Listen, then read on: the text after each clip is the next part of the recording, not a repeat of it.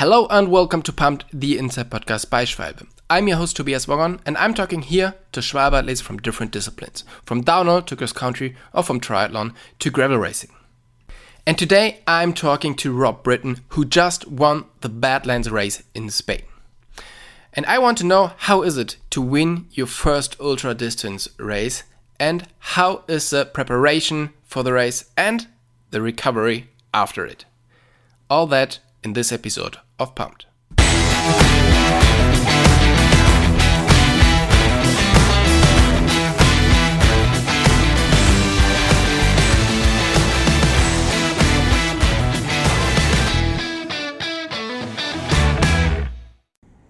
Hey Rob, thanks a lot for taking the time to do the podcast with us. Where are you right now? Yeah, so right now um, I'm sitting in our Airbnb in Granada, Spain. Okay, so first of all, congratulations for the win on Badlands, one of the yeah craziest races in the um, gravel calendar. How is your body today? yeah, thanks. Yeah. Um, oh man, the body is a wreck. Um, it's it's definitely better and like it's a world better than I'd say acutely right after the race. Like, you know, you finish and you have that initial elation where you're just you feel so good to be done.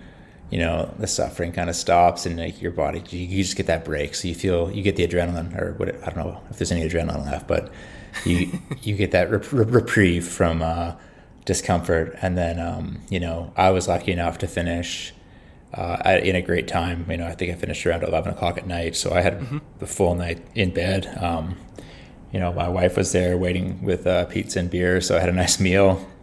And then, you know, a hot shower, which anybody who's finished one of these things has, you know, a different experience in the shower. Mine was, you know, fantastic, but also like there's a lot of chafing involved. So, yeah, to your point about the question about the body, yeah, it's like, man, uh, today's good, but the last couple days have just been like uh, it's a blank. Like it feels like both ages ago that I finished, and also like like oh that was just like just yesterday, you know. And we were in um, yeah the finishing town and just like just having beers, watching other people finish, you know, seeing everyone that comes across the line, and it's like everyone's just shattered. Like I don't think my story in that sense is unique. It's like Badlands pulls it out of you. Like you have to push yourself and man, like yeah, from feet to toes, knees, like the chafing, your arms, your hands, your shoulders, your back, your neck, like pretty much anything is sore and achy. Yeah, I mean, just finishing Badlands, it's probably a win, but um, doing it in the time you've done is really um, impressive. So, how long long it took from okay, I finished the race, I'm I'm still on a high, I'm super happy because I won it, to oh man, I'm so sore. I want to I want to die. Like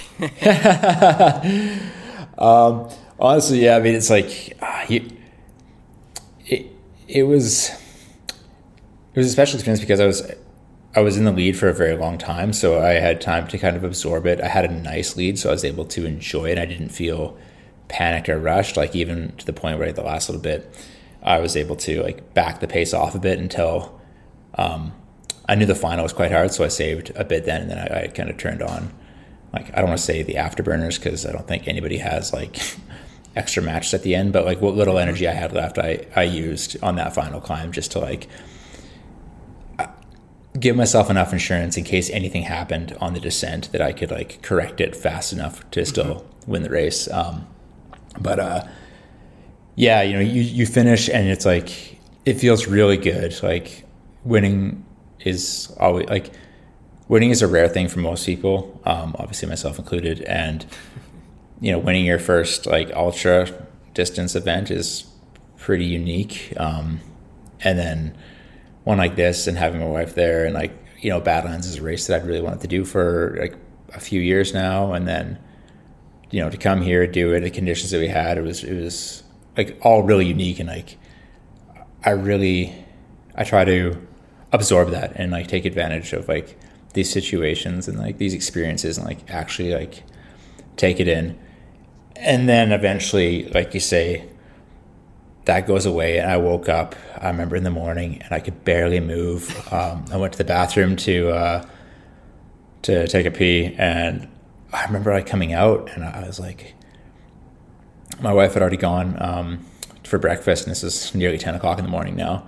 And I hobbled back to bed and I just laid across our bed and the water, like my bottle of water was on the other side of the bed and I kind of crawled to barely reach it and just drank it and like just laid there and thought to myself like what have I done like it felt like I mean it felt like I drank like 20 beers the night before or something and then just got beaten up like I was like nauseous and dehydrated and sore and like you know everything's just like super swollen like my knees my feet and you know kind of worked up the courage to go for breakfast and walked out and take a turn out of the uh, the uh, hotel door, and the first thing I see is a set of like ten stairs, and I just looked at it and like out loud, I'm like, ah, my my nemesis, of course. and I was like hobbled down these things, and of course, my wife, being the uh, the good sport that she is, just videotaped it all, laughing at me. so okay. Yeah. So that sounds, uh, yeah, that sounds pretty funny, but uh, it also sounds like you left everything on the track, and that is um, how you should win a race like this, probably. So, yes. Go, going back to your background, so um, where are you from and where you grow up mountain biking or biking? Okay, so um, it's kind of two parts. So I grew up in the prairies in Saskatchewan, uh, in Canada. Mm-hmm. Um, my hometown was Regina, Saskatchewan. Uh, it's like, yeah, little town in the middle of Saskatchewan, dead flat. You know, winter for six months of the year, uh, mm-hmm. windy the rest of it. Um, super cold in the winters, unbearably hot, full of mosquitoes in the summer, and uh, I think the tallest climb we have is a valley, and it's about you know 15 meters of elevation gain or something like this, and somehow, uh, you know, I grew up started like as most kids from the 90s on a mountain bike. Um, ironically, in a place that there's not a single mountain near us. Um, but, uh, you know, I was hooked and is at the time, it was the only thing I was any good at, which is saying how bad I was at everything else because I was terrible at cycling when I started. Like, so um, it's just a testament to maybe like my stubborn ignorance or something like this. But uh, yeah, it was that was it, and I was I was hooked. I think probably in grade seven or grade eight, and then um, eventually cycling. Once I finished high school, um, a couple years later, cycling did take me out indirectly to uh, Victoria on Vancouver Island in British Columbia, and that was uh, at the time the center for the national team. Yeah, you know I wasn't any any good, um, certainly not good enough to be on the national team at the time, but uh, that was where you had to be to be a cyclist and you know, I just made my mind up that I wanted to go there and do that. And I'd focus more on road racing at this point. Like I just, I didn't seem to have the technical skills and growing up in Saskatchewan, like, you know, you were never going to get those really. Mm-hmm. Um, so road seemed to be something I was just naturally a bit better at. And again, like I wasn't that great, but I, I had, um, you know, just some grit to really stick with it. Um, so coming out to Victoria, that's pretty much what happened. And I think I was I came out there on my 20, 20th birthday. Um, and yeah, I think just fast, like, you know, worked my way through the ranks, you know, and I think when I was 25, I want to say, um, maybe turning 26, signed my first uh, professional contract um, with Bissell Pro Cycling um, out of the United States. And yeah, things just sort of progressed from there. Um, okay, so so I, you moved from a place with barely any mountain to one of the, I would say, center of mountain biking or cycling in, yeah, yeah. In, in, North uh, America, uh, and then yeah. you you got from hmm, I wasn't really good to I signed my first pro contract in five years. Yeah. That's a pretty good story. Yeah. and also stopped. I didn't. Ironically, uh, yeah, moved out to the west coast and didn't touch a mountain bike. I kid you not, didn't touch a mountain bike for probably ten years. Um, you know, I, I, left. I left Saskatchewan when I was yeah 20 mm-hmm. and I didn't ride a mountain bike in on Vancouver Island or in Victoria until I was probably 28 or 29 years old. I borrowed one from a good friend of mine, um, Max Plaxton, who's like previously one of Canada's best mountain bikers. And um, I just reignited my love for it. And it's like that was probably one of these catalysts that just started like my excitement for off road more and more. And like things grew from there. But yeah, it was it was funny that I moved to the mecca of mountain biking and, and just didn't do it at all. I focused fully on road racing. Like, and the road riding there is is world class as well. But uh, it took a while to get into the uh, the off road scene, and now, yeah, um, okay. it's like, yeah, yeah, that's that's pretty funny because these days we see you more and more on the mountain biking and, and racing mountain bikes, right? Is it? Are you more a mountain biker who is also graveling now, or are you a road rider who is graveling and mountain biking? Uh, I know these I'm things probably, are always hard to to answer, huh? No, no, it's it's good. I like. I guess I would identify as probably. I mean, I'm still. I'm a road cyclist. Like you know, I did it for.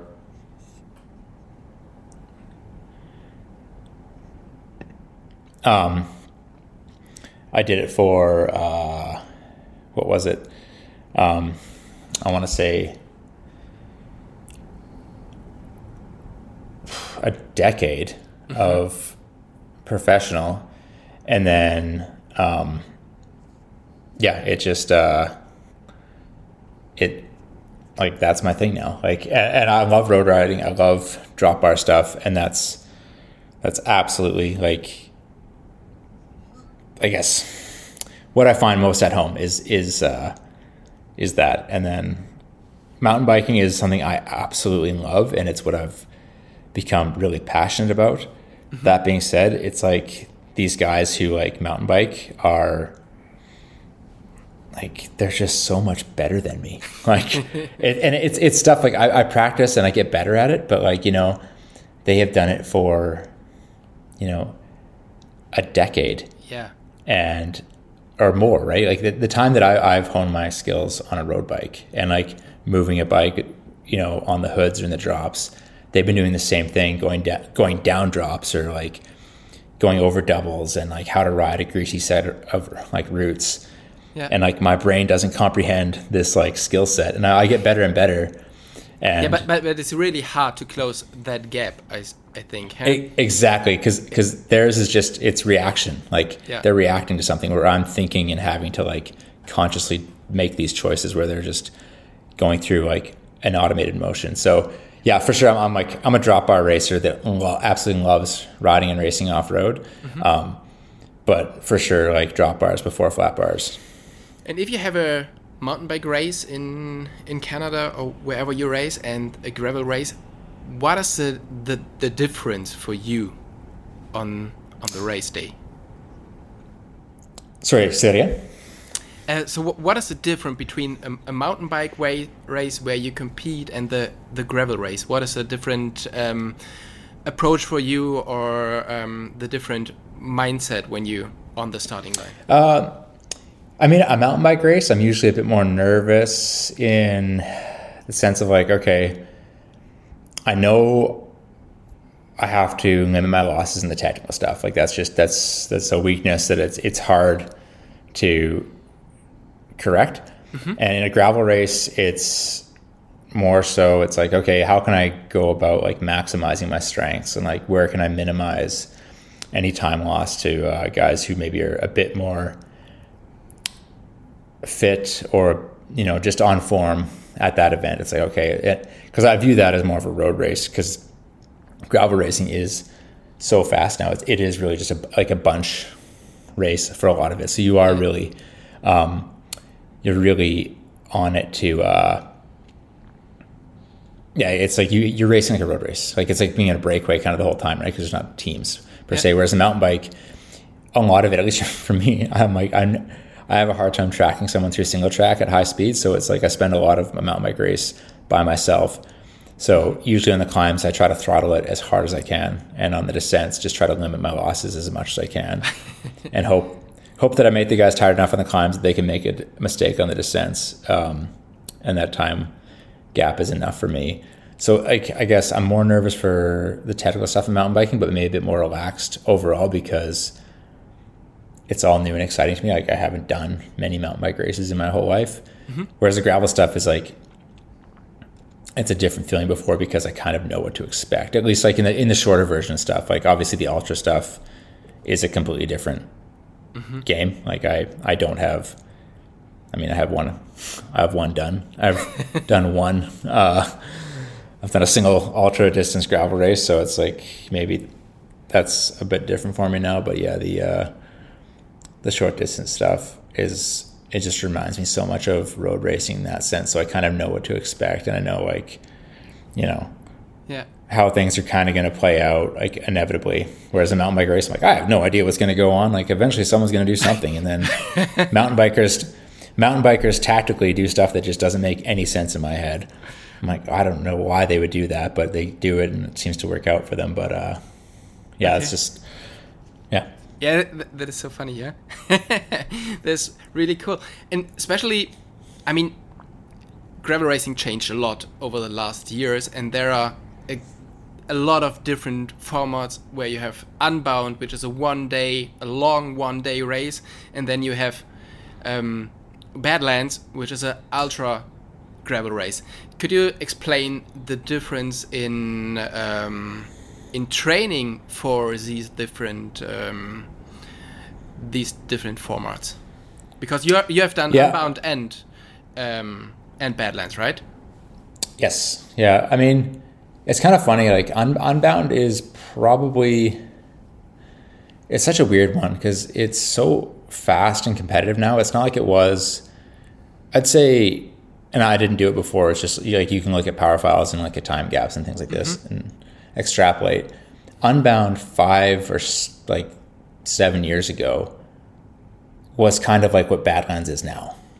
Mm-hmm. Like you had a group of people go out and then eventually it would just blow to pieces and then you just have people coming in in ones and twos, these huge time gaps and all this kind of stuff. Whereas like you know, and that's kind of now what Badlands is like. So and now Unbound um, so I guess the point I'm making is Unbound now is like very competitive and it's very fast. Like it starts out the same as any other gravel race that might be like you know 120 kilometers long, except it's three times that or nearly three times that. It's 327 kilometers. But it starts out like it, you know, you're only racing for three hours, and you're thinking to yourself, how the hell are we going to do this for, you know, six? Like we have to do this for nine hours, and then there's like the finish, like, and it's relentless.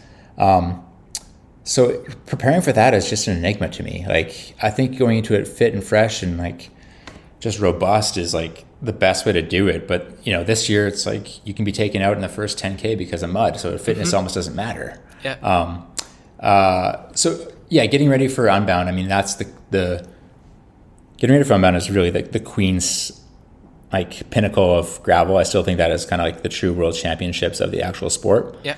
Um, but uh, it's funny getting ready for Badlands um, because it's so long, and I like as I mentioned, I've done a few really long distance FKTs between like 700 and you know 1000 or 1100 kilometers and i had an idea of the damage it does to your body and the fatigue um, during the event on your mind which is obviously massive.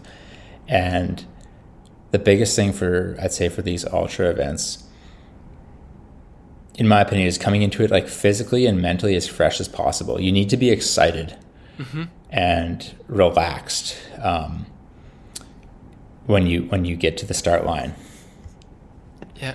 Um, because it's it it makes a big difference, I think, if you're not, like if you're not like it, it, every bit of fatigue you carry to that start is, you know, an extra match you don't have to burn in the last 100k or the last 200k.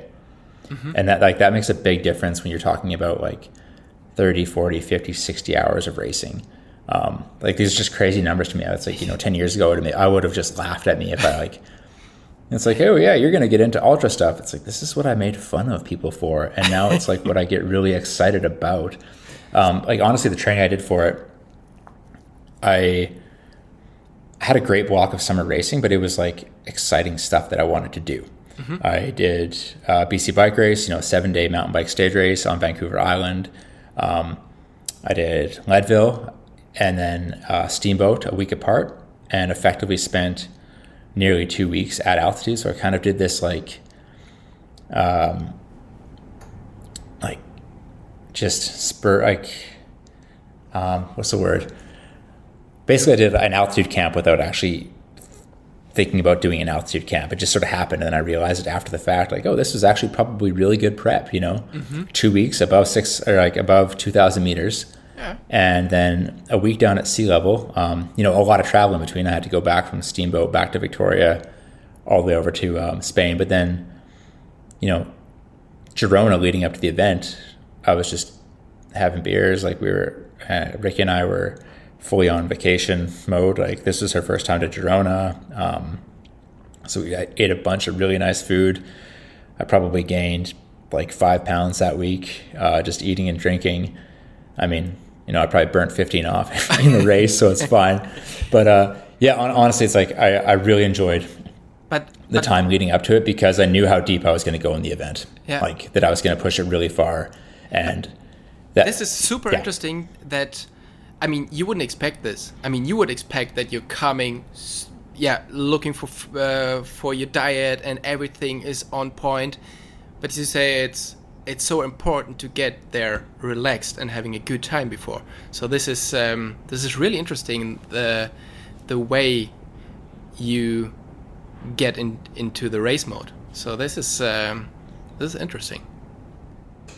Yeah, I mean, like like I say, I I don't have a ton of experience in in uh, in this particular part of the sport, but um, from like the little bit of experience I have had so far, that just seems to make so much sense. Is is just coming into it, just like beaming with freshness and excitement, and it was interesting. Like um, one of the things I noticed, and obviously Ricky noticed as well, was I was really um, kind of like nervous. Uh, leading into it, like the day or two before, it was like I couldn't figure out what's going wrong. I'm like, what is like why would I feel like this? Like this is not how I normally respond to a race.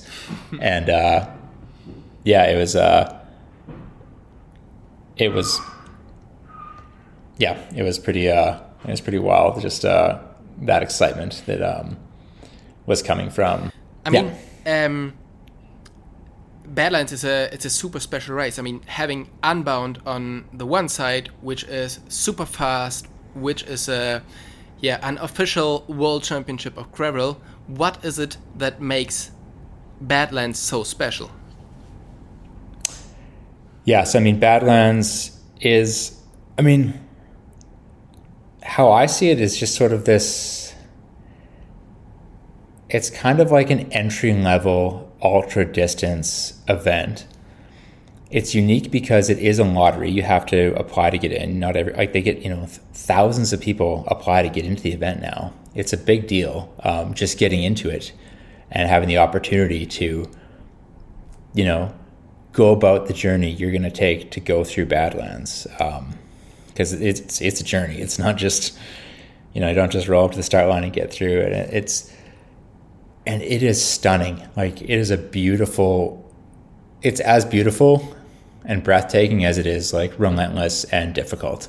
Mm-hmm. Um, you know, and, and this year it was, I think, even more unique because we had such crazy weather. Like they had just this insane rainstorm that like just pulverized us the first day, which is hilarious because they don't ever get rain here. Like they got mm-hmm. more rain in a day than they had in the previous like five months, and um, to the point where they had to modify the course because they were uh, they were worried about um, like this this clay basically it, that they make pots out of that if we rode through it, it's like our bikes would just like turn into like concrete and we wouldn't be able to ride them. So they had to make like an actual change to the course. Um, you know, stuff like that. Like that's that's a pretty unique thing.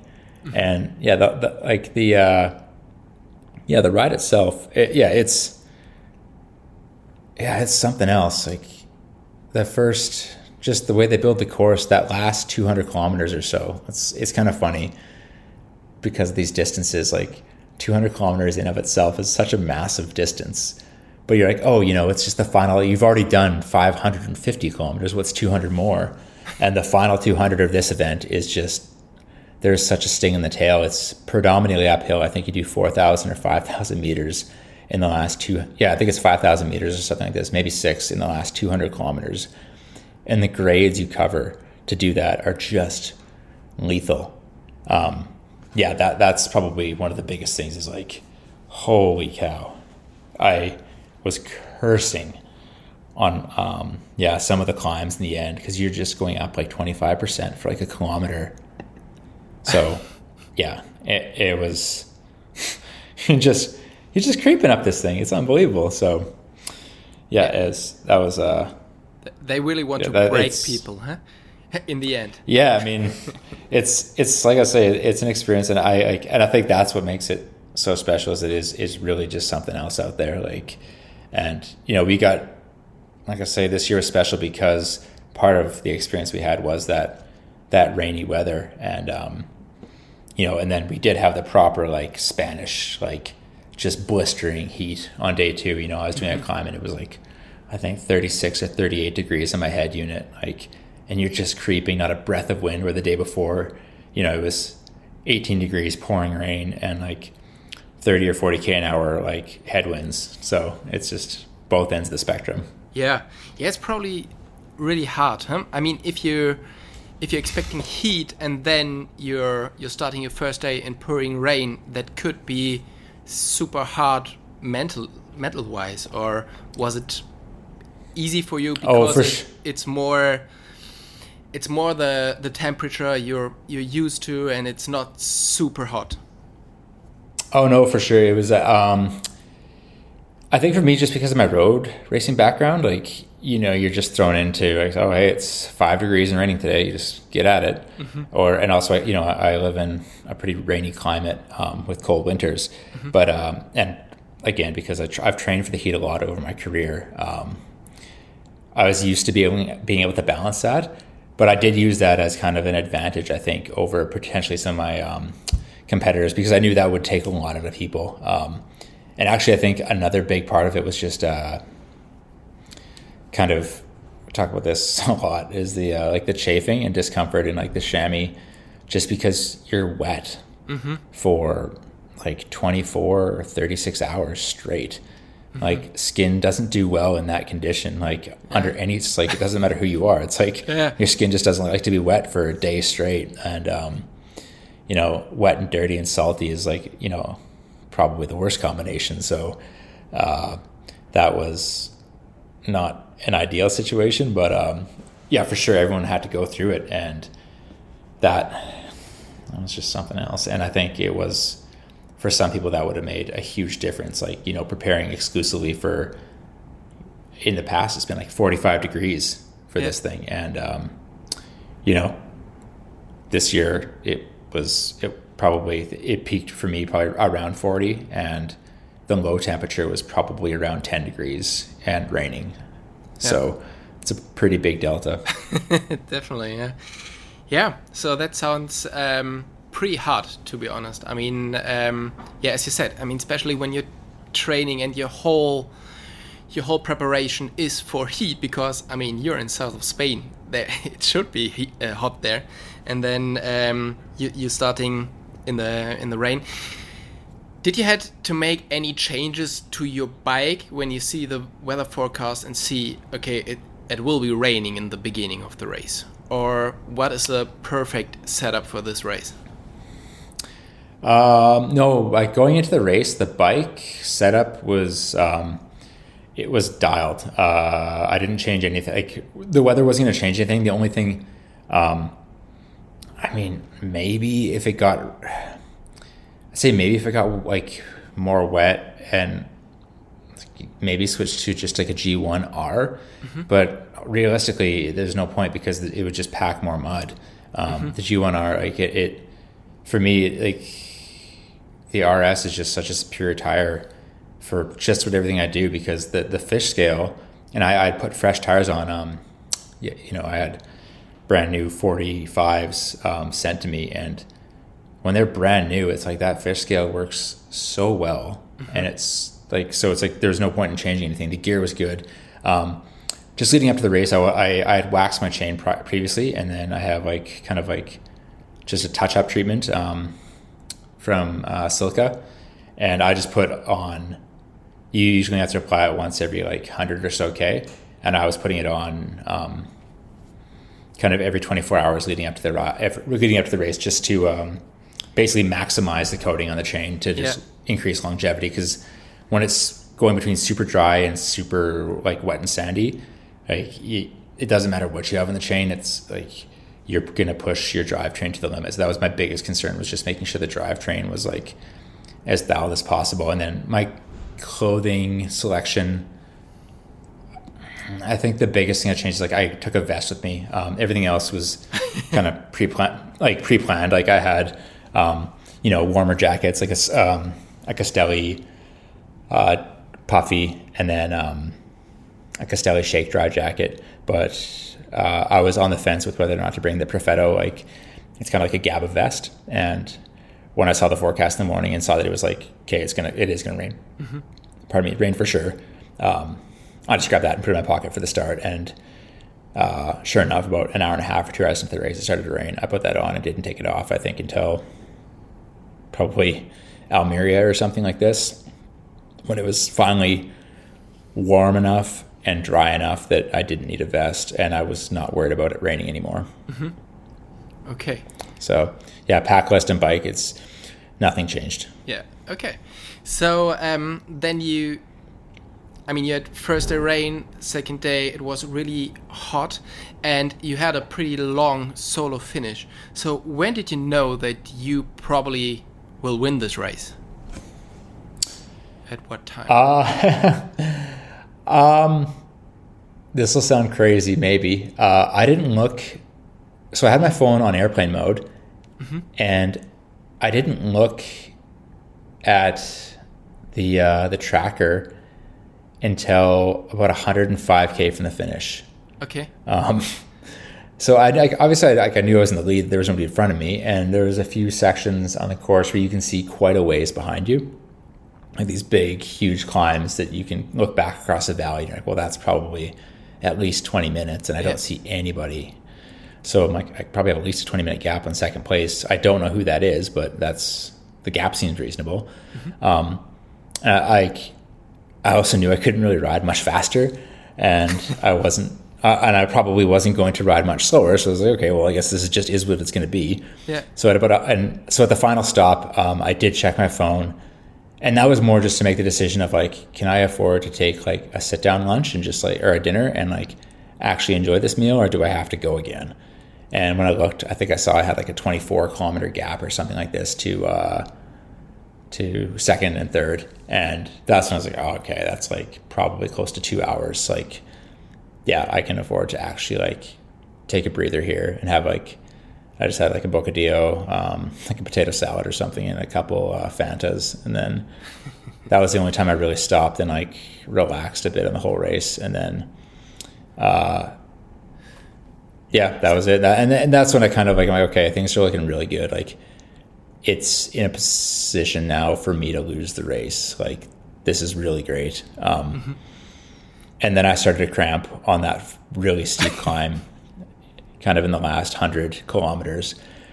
And I started to get pretty worried at that point. And then I just started mixing electrolyte tabs in my bottles. And every town I went through, I would stop and fill up a bottle, put an electrolyte tab in, and like smash it right away. And like if if you look at uh, like even my um the file of the of the race, you'll see in the last hundred kilometers, I bet you I stopped six or seven times for a couple minutes, and it would just be to mix a bottle, drink it, ride a bit slow for a bit, let that absorb, and go again because I knew it's like you have to keep moving. Mm-hmm.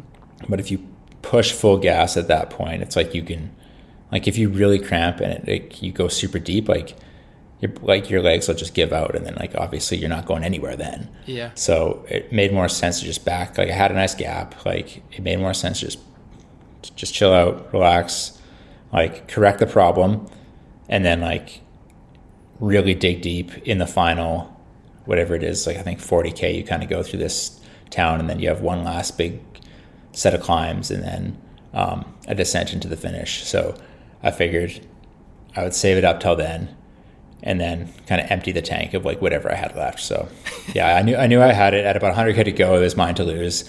I got worried in that 100k as I started to cramp, and the grades were just so extreme. Um, and then in the last, uh, I think I checked again at the top of the final climb and saw I still had like well over an hour, and I'm like, yeah. okay, we're good. Like, but, but how- don't run in, don't run into any rocks in the downhill.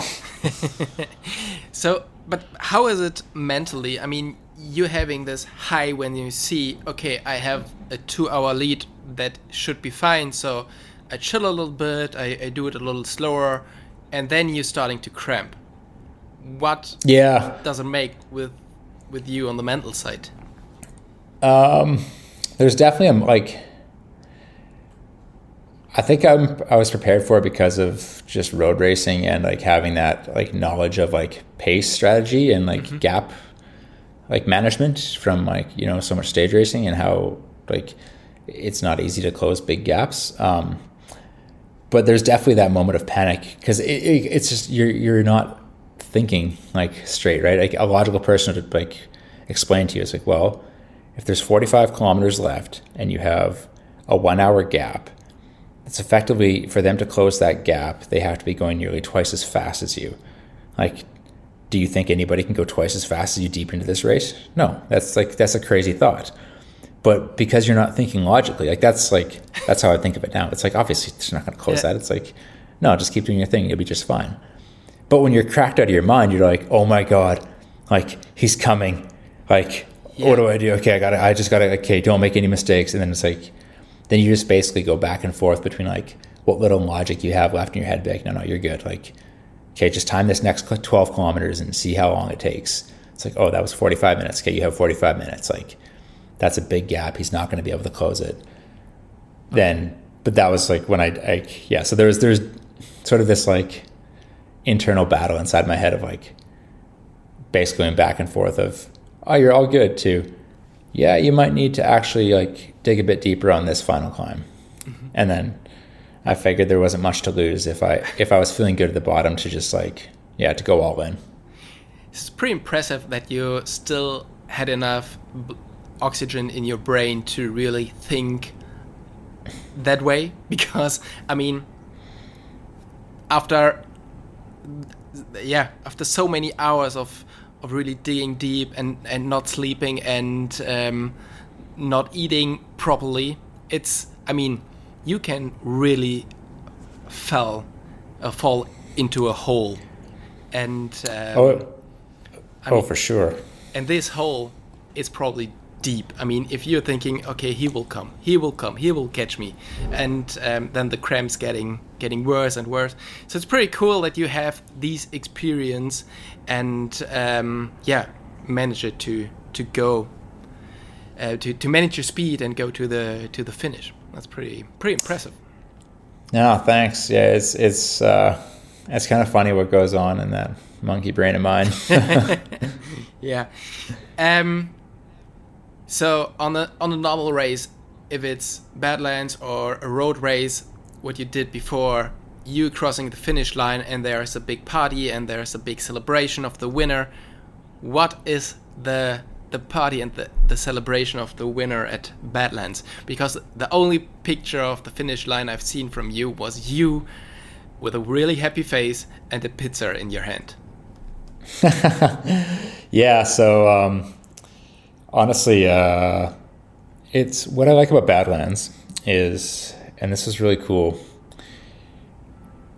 I, I did cross the line before anybody else. Like that's awesome but they celebrate everybody who comes in the same way. and that's I think what makes it special. Everyone that comes across the line gets that same high five from the organizers.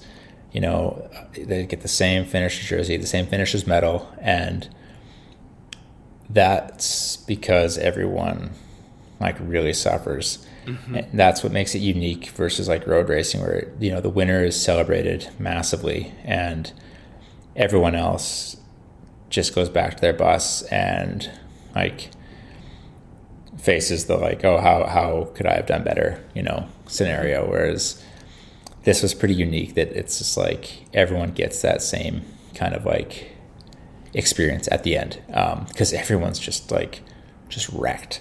Yeah. Uh, so that was pretty cool. I mean, for me, it was um, like having Ricky there was was massive, like really special. Mm-hmm. Kind of talked about it afterwards. She's a bit of a good luck charm, it seems, because every race she's gone to so far, I think pretty much won or like had the best results I've had at that particular race. I was like, you know, that's good. We might have to make a habit of this, but uh, yeah, yeah. It, the thing is too, it's it's it's tough because you see like in everyone's face, it's like they're excited and stuff, like the organizers and everyone at the finish, but at the same time, everyone's been awake for two or three days. Plus, it's like I know these guys have been stressed and nervous and like working around the clock just to pull the start off. So like, mm-hmm. you know, they haven't slept for days. So like they're stoked and like, oh, that was really cool. Like, like you know, that's great, awesome, congrats. And then I think like they're also in the realization of like, all right, one down, 299 to go. Like, going to be here for a couple of days. Like, yeah. This is the thing. So, yeah, for me, it's great. You know, just sit down, have a pizza and a beer, and just relax. And that stuff, man, is just like, that's so sweet. And like, I, I've won some races in on the road side of things and had some celebrations or we've done stuff, and you're just like, this is so much more I don't know if intimate's the right word, but yeah, it's it's special in a different kind of way because it is just you out there. You it was just you alone by yourself. Like it takes a team of people to get you to that point for sure. Like mm-hmm. you know, I couldn't have done this obviously by myself, and certainly not without like my sponsors and like the support of the people around me. But when you're out there, it really is an unsupported event. So when you cross the line, it was just you who yeah. got you there. Um, so it's just like it's not a visible thing other than that photo i think did a pretty good like did it justice is in that you see that uh just yeah that elation like that is the best way i can put it. Like you just feel so good when you cross the line. You're like you're proud of yourself and like it's just like you see everyone there and it's just like it feels good. And you're just so happy it's done. So it's like it's like and you're too exhausted to party anyways. So it's just like all right i think i'll just like sit down and relax for two or four days. yeah. Yeah, it's um, it seems like a really really cool event, and um, yeah, congrats again that you won it. It's um, it's really really nice. Having this in your bag, do you have any other plans in mind, or you're first want to recover and then think about other other plans? Yeah, I think recovery is a pretty big priority right now. Um, yeah, it's this. It's always a journey after this stuff, man. Like, I've done lots of stage races. Obviously, I've done huge training blocks, all this stuff, like plenty of big rides. But these things are still like full on um, different, and the recovery is different than like uh, what I'm used to. So yeah, definitely right now, recover first, just see what happens, and then then we'll see what uh, what comes next. Um, I do have already uh, across Andes in um, November, which mm-hmm. is actually uh, funny enough another Schwabi um, event. Yeah. In uh, so it's down in Patagonia, which is pretty exciting. Um, Oh, it was one I hummed and hawed about, but uh, it's yeah, I'm pretty curious about it to be honest. I, again, I know you even less about it than I did Badlands, and I knew, didn't know very much about Badlands. I just knew I wanted to do it, and it looked really cool. so that's uh, that's the next one on on the list. Um, and gosh, I hope I'm recovered by the time I get there, because yeah, I was I was told today by a buddy that it takes um, one week per 24 hour period um, of racing to recover from these things, which is like, I'm like, oh, that's like 10 days mm-hmm. of recovery before I feel like normal. I'm like, and I kind of stopped to think about it and like the stuff I've done in the past. I'm like, yeah, you know what? That's that's pretty accurate actually. That's yep, yep. uh, okay. So in about a week's time, I should probably be pretty stoked to ride again. But right now, my bike's packed in the bag already, and I have no concern or interest in riding when I'm in Portugal. I think I'll probably just leave it in the bag till I get back to Canada. Mm-hmm. Okay. and then starting training again and go to to the Andes, which is probably also I think it's a really really amazing event riding through um, through Patagonia with all the it, it's different probably it's different but um, yeah definitely one of the races um, of the nicer races in in the world of um, ultra endurance. Yeah, I'm pretty excited about that. When I saw it last year, and it's just I mean like I mean, Patagonia is Patagonia. Like everyone knows about it. It's stunning, yeah. and, and yeah, it's that's a big part of this sport now. Is it gets to take me to places that I've like it, it cycling's always taken me to places I've never been to before, but now they're places that I'm like I'm choosing to get to go to, and it's that's like very very exciting to me. That's nice. Hey Rob, thanks a lot for your time, and um, I hope we talk again when you're back from from Patagonia with another win. yeah, I hope so. That'd be amazing. and um, yeah, thanks a lot for taking the time, and uh, talk soon. Bye bye. Great. Yeah, thanks so much, Toby. See you. Bye.